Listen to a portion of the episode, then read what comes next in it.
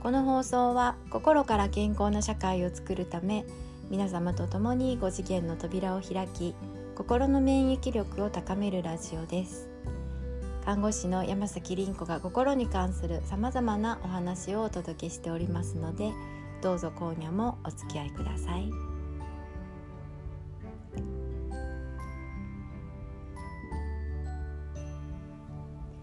こんばんは。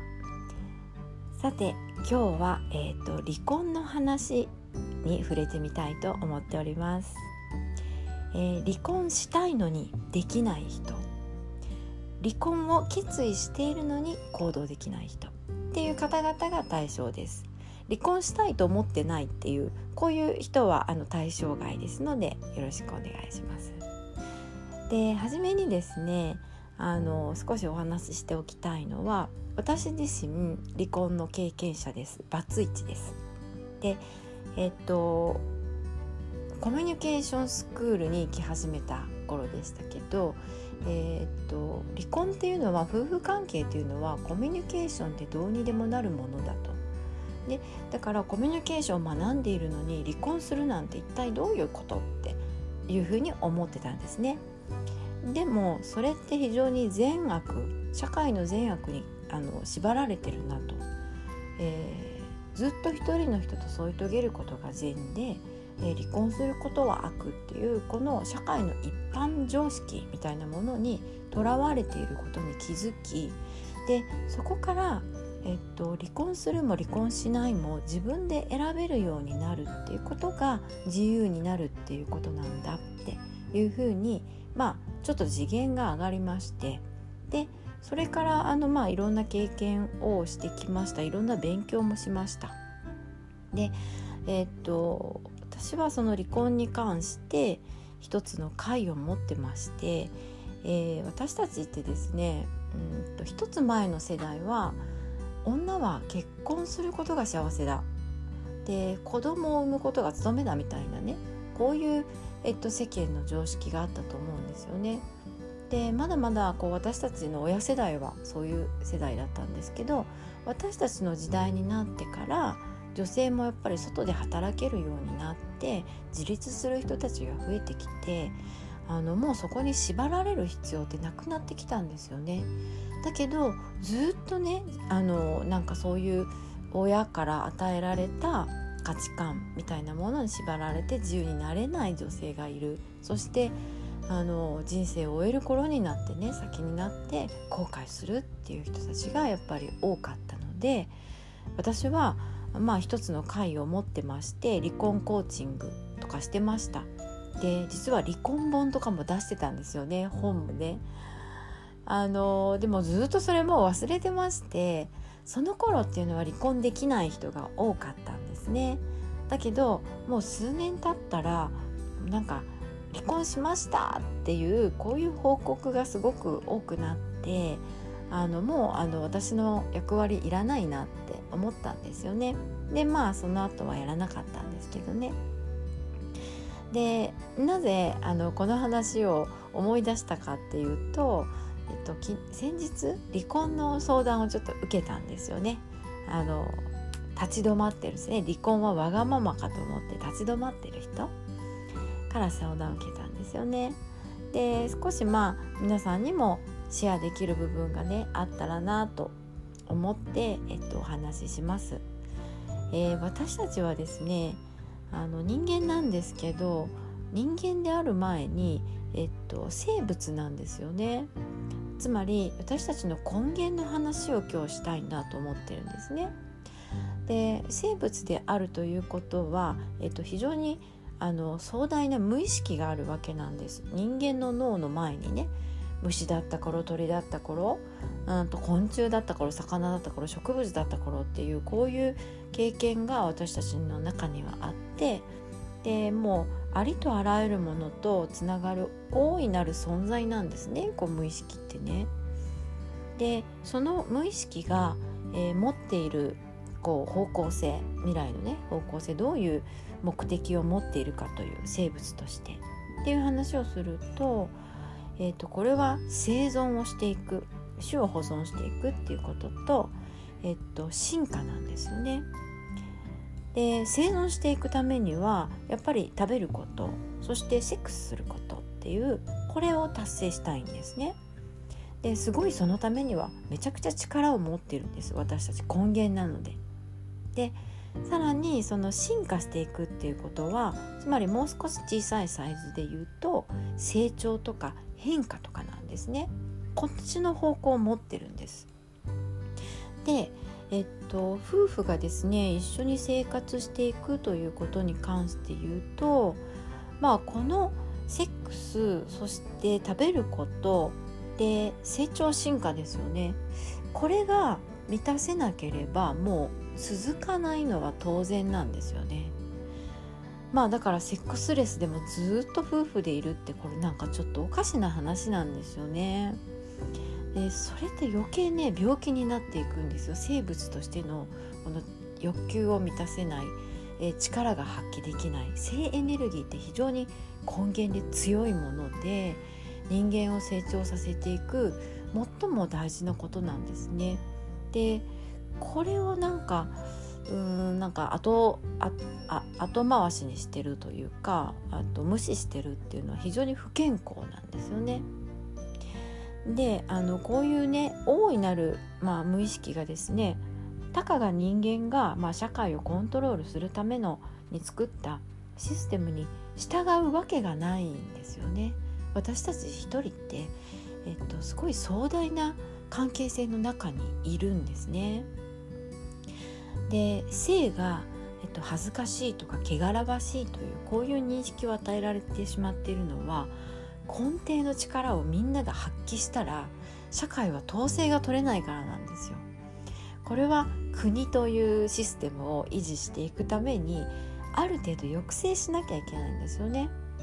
でなのでまあ宗教だったりとか国だったりとかは、えーと、こうやって性エネルギーを抑える必要があるんです。なので汚らわしいもの恥ずかしいことっていう認識を社会に一般常識として与えてるんですね。で婚姻っていうのが何かって、えー、皆さんその婚姻とはっていうのを読んだことありますか？ウィキデピアとか広辞苑とかそういうのでいいですけど。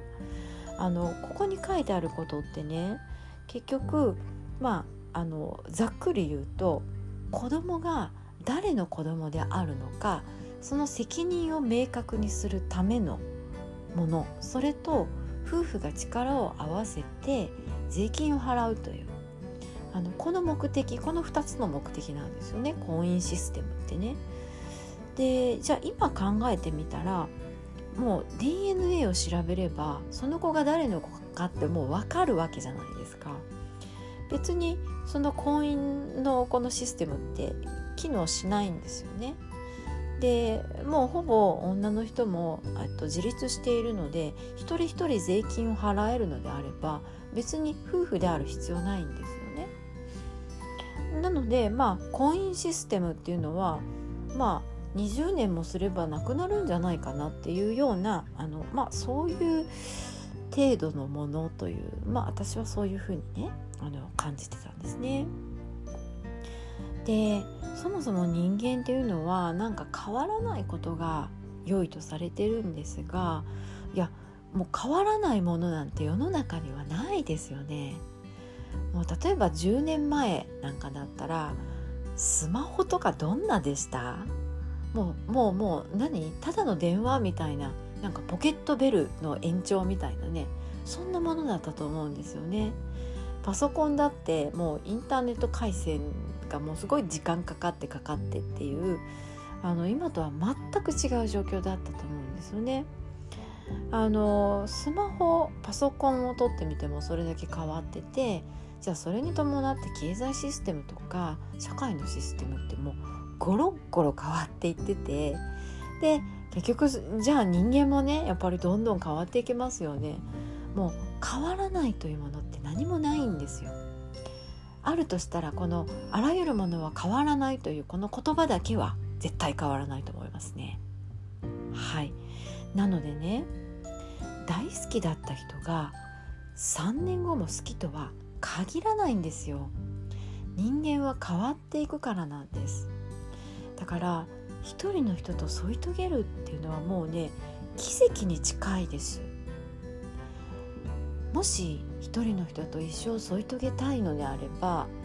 お互いに夫婦が自立してないといけないですもたれかかってはいけない依存してはいけないで相手が成長していたら自分はより成長できるようにお互いが成長するという努力をしなきゃいけない相手にとって刺激的な存在でないと2人は続かないんですよね。でこれをずっと続けていける人たちって本当にね奇跡だと思いますね。でほとんどの人たちがそれはできないのでもうなんか空気のような存在っていうまあこれで夫婦関係を維持している人っていうのは多くてまあそれはそれでねいいかなと思うんですね。ただ夫婦でいるためにその社会からの一般常識そういうものに従うために自分を犠牲にしていると。でこれを5年10年続けた後にあの時に離婚しとけばよかった私の人生何だったの？私は何のために生きてきたの？ってこれがもう段階の世代の離婚だったわけです。なのでねそうならないために私は、まあ、離婚の話ということをし始めたわけなんですね。そうだからね夫婦ってやっぱりバランスがとっても大事なんですね。でお互い変わっていくのでこれはもう難しいですし、えー、生物学的に考えてもたかが人間が決めたシステムに従ってるっていうことがもうあの病んでいく、え、っと一歩ですよね。はい。なのでまあこの辺のことをまあ考えてね、えー、判断してもらったらなと。世間の一般常識に従っている限り自分らしくは生きれないですよね。善悪基準で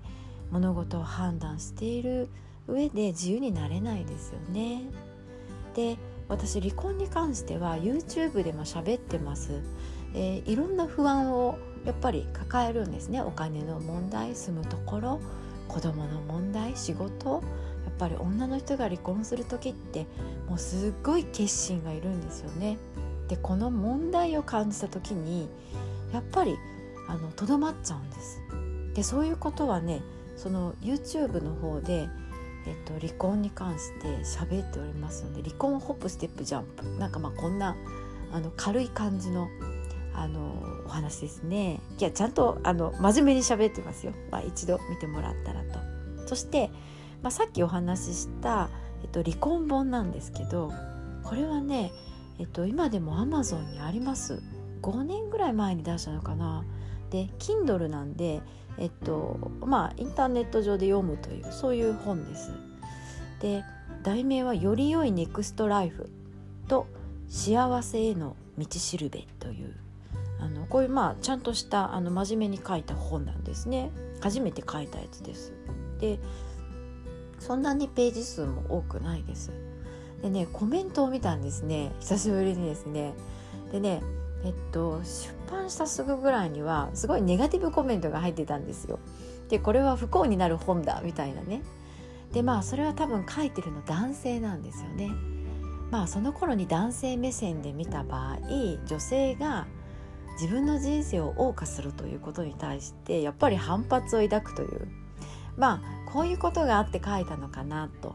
で、まあ、その人が他の本でねコメントしてるのとか見たらもうあの結構そういうネガティブなコメントがいっぱいあるんですよね。なのでああそういう人なんだなと思ったんですけどね。でえっと、その離婚相談をちょっと受けてそれを私思い出してアマゾンを見たらその2年後ぐらいになんかコメントあのくださっている人がいてでねそれはえっと、本当に離婚で悩んでた人だと思うんですよねちょっとそのコメントを読んでみますね。えっと、一応感動しましたって5つ星をくださっていて離婚を考えている時にこの本に出会いました、えー、離婚が良い悪いという一般論ではなく人生で何を手に入れどう生きたいのかそのために何をするべきなのかそれを説いた本です。で離婚には不安が伴いますがまず具体的に分かりやすくそれらの不安を分解し解説してくれます。その上でその後の人生の展望を描く方法を詳細に教えてくれます。離婚するかしないかという選択肢に縛られるのではなくその先に続く人生を自分が主人公になって歩く姿を見つめること。見つめた先におのずと離婚についての答えが導き出されるのだと感じました、えー、著者自身の離婚についての経験が最後に語られております。現在の著者の活躍を知ると感動を覚えずにはいられません。また最後にワークシートがついており詳細に自分で書き込むことができればその後の人生を思い描いた通りに生きる指針になると思われます。この本が私だけでなく多くの悩める女性の力になりますようにレビューを書かせていただきましたと。えっと、この方私知らないんですけどね、えこういう風に書いてくださっててありがたいなと思いました。で私はもうなんか本を売るとかっていう意識はあんまりなくてですねあのただ一つの回が出たからそれを一冊にまとめたという感じで実はこれが売れてるのか売れてないのかどれぐらい出たのかも知らないんですけど、まあ、もしねあの今、えっと、立ち止まってる人がいらっしゃるのであれば、えっと、何かの参考になるかなっていうふうにあの思ってちょっと紹介させていただきました。で少し余談になりますが、えっと、50歳以降はですね今まで喋ったことがちょっと変わります。50歳まで更年期になるまではこの生物的なエネルギーが勝ってるんですね。勝ってるんですね。なのでどうしてもそのえっとなんだろう生存エネルギーの強い人つまり男性性の強い人とか精子の力が強い人に女の人って惹かれるんですよね。で本当に好きなわけじゃないのになぜか惹かれちゃうみたいなことがあってあの自分が思ってた人と違う人と結婚しちゃったりとかねちょなんか迷いながら結婚しちゃうってことがあるんですね。だけどこれ実は更年期になるとあのこの女性性の部分が非常にあの落ち着くバランスが取れるんです男性性と女性性のね。でそうして初めてこうちょっと人間化するんです。人間になるんです。ようやく。更年期になってようやく人って人間になるんですね。であの人間になるので更年期以降ってあの意識であの本当に好きって思える人。意識で私の好きなタイプはこういう人っていうこの人を好きになれるのが、えっと、もう生存、えっと、子孫繁栄とかね、えっと、繁殖とかの役割を終えた50代以降なんですね。なのでね50代以降に好きになった人っていうのは結構その後、えー、非常に穏やかな恋愛でずっと続けることができるっていうあの一応これをまあ生物学的に私は解明してますちょっと人間になるとかっていう意味を話すとちょっと長くなるのでそれはまた更年期のねお話でしたいなとかますね。はい。まあ今日はまあこうざっくりですけど生物としての、まあ、人間というこういう話から離婚の考え方についてお話ししました。何かの参考になればと思います。あの女の人は本当にもっともっと自由になっていい時代だし今までの価値観でとどまっていたら気が付いたら置いてけぼろになってます、ね、自分はとどまってるつもりでも周囲周囲が変わっていくのでね見渡したら取り残されているという状況になってしまうのでそうならないように、えーと、妻という役割を自分はこれからも持っていくのかどうか母という役割を自分の人生に入れるのかどうかで私たちも看護師という役割を人生に持ったわけです。でそれをやめることだってできるわけです。あの女性にはいろんなステージがあってですねそれを選ぶことができるっていうのが現代だと思ってます。はい。何かの参考になればと思います。心安らかにあの休めますように。ではおやすみなさい。